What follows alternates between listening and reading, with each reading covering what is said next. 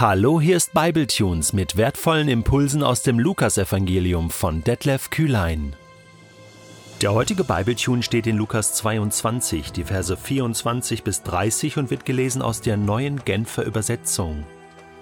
Unter den Jüngern kam es auch zu einem Streit über die Frage, wer von ihnen als der Größte zu gelten habe.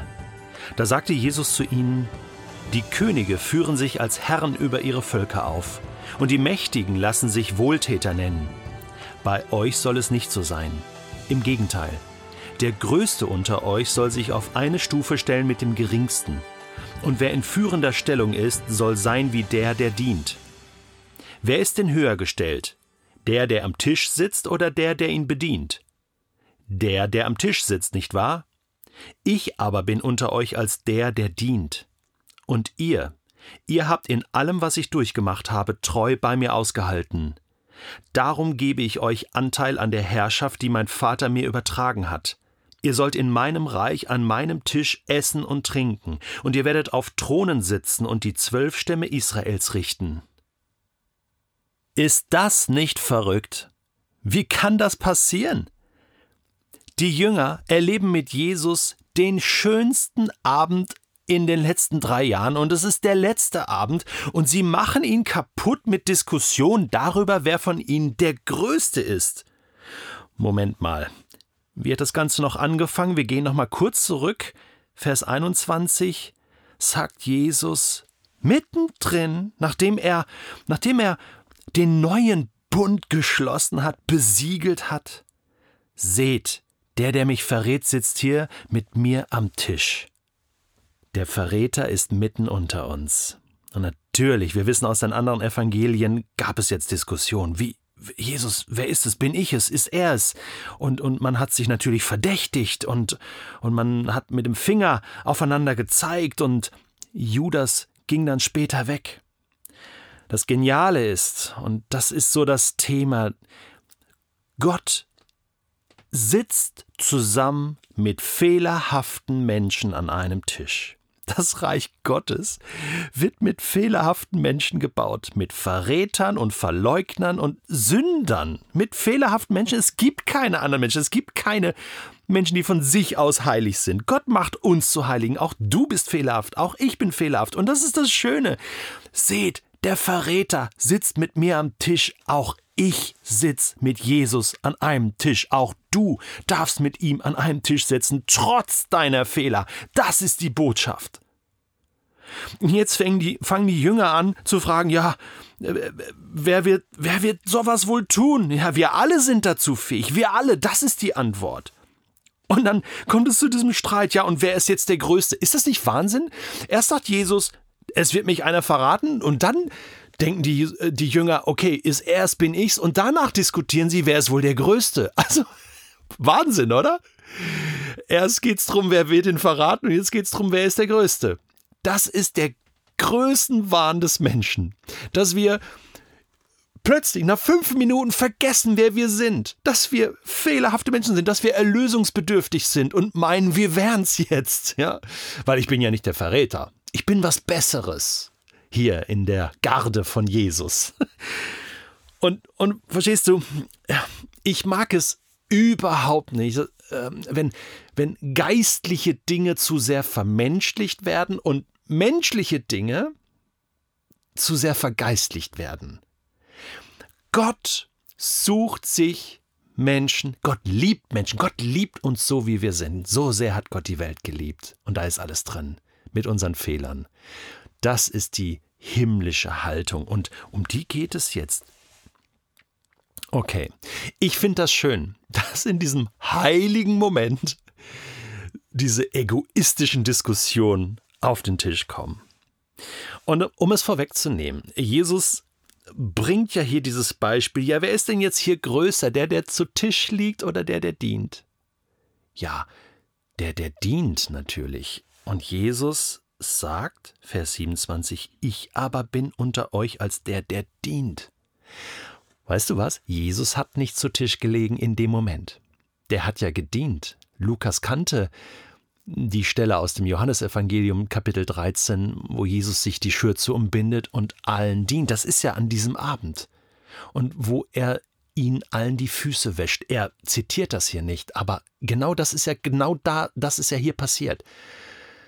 Ich bin der, der euch dient. Das hat Jesus gemacht. Er hat es als Vorbild vorgelebt. Also, wer ist wohl der Größte? Und weißt du, das ist ganz normal, dass wir das alle in uns haben. Wer, wer bin ich in meiner Gemeinde? Wie sehen mich die Leute an? Und mittendrin in diesen Diskussionen sagt Jesus plötzlich Stopp. Es ist übrigens nicht das erste Mal, dass die Jünger darüber streiten. Das Thema findet sich an vielen Stellen. Jesus sagt Stopp. Hört auf, so zu denken, so zu reden. Das Himmelreich ist komplett anders als dieses Weltreich. Schaut, die Könige führen sich als Herren über ihre Völker auf. Die Mächtigen lassen sich Wohltäter nennen. Das ist ganz normal.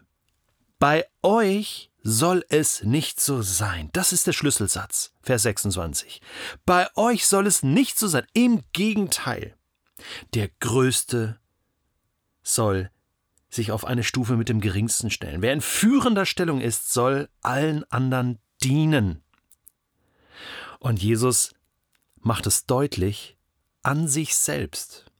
Der Größte ist der Diener geworden für die ganze Welt und hat sein Leben als Lösegeld gegeben für die ganze Welt. Ja, gibt es denn im Reich Gottes keine Macht? Doch, Gott ist ja allmächtig.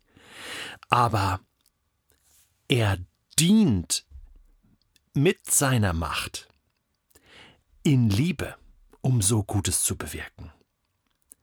Er herrscht nicht über uns. Er manipuliert nicht, er zwingt nicht. Das tun irdische Herrscher. Das machen Politiker. Natürlich braucht es Machtgefüge in dieser Welt. Ohne dass es eine juristische, eine gesetzliche Macht gibt, eine ausführende Gewalt. Es gibt ja verschiedene Gewalten. Natürlich brauchen wir das.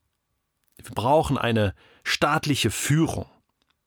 Aber hier geht es um den Kern des Himmelreichs. Und man könnte sagen, dass Jesus hier rückblickend auf die ersten Tage der Schöpfung schaut und sagt, ursprünglich hat Gott den Menschen für etwas anderes geschaffen, nämlich in der Gemeinschaft mit ihm als Repräsentant von ihm in dieser Welt zu leben und so in Liebe zu herrschen, könnte man sagen, über diese Welt. Ihr lieben Jünger, ihr fehlerhaften Menschen, Lasst euch ein auf diesen Prozess der Veränderung. Ich möchte euch zu mächtigen machen, zu mächtigen Dienern der Liebe, zu mächtigen Diener des Himmels. Ja, ich werde euch Anteil an meiner Herrschaft geben, die mein Vater mir übertragen hat. Das gilt jetzt mal für die zwölf. Übrigens zwölf. Judas fällt ja aus. Matthias kommt dann in der Apostelgeschichte wieder dazu. Der gehört zu diesen zwölf und sie werden auf Thronen sitzen. Ich werde euch groß machen. Nicht ihr müsst euch selbst groß machen und, auf, und, und euch auf einen Sockel stellen. Ich mache es dann für euch, mit euch. Und ihr werdet regieren an meiner Seite. Das verspreche ich euch. Der Weg zu wahrer Größe im Himmelreich geht also nicht nach oben und immer steiler bergauf, sondern nach unten zum Dienst für Jesus. Und er ist gepflastert, dieser Weg, mit Pflastersteinen der Liebe, der Demut, der Barmherzigkeit und Sanftmut, der Selbsterkenntnis, ich bin ein fehlerhafter Mensch, aber ich bin erlöst durch die Gnade und Vergebung Gottes. Und auf diesem Weg laufe ich. Und dann versuche ich einfach mal einen Tag so zu leben wie Jesus. Lass uns doch mal damit beginnen. Mal einen Tag nach dieser Maxime zu leben, ich bin nicht hier, um mich bedienen zu lassen, sondern um zu dienen. Dreh das mal um und suche nach Möglichkeiten, wo du in Demut und Liebe anderen Menschen dienen kannst. Und dann guck mal, was passiert. So kommt der Himmel auf die Erde.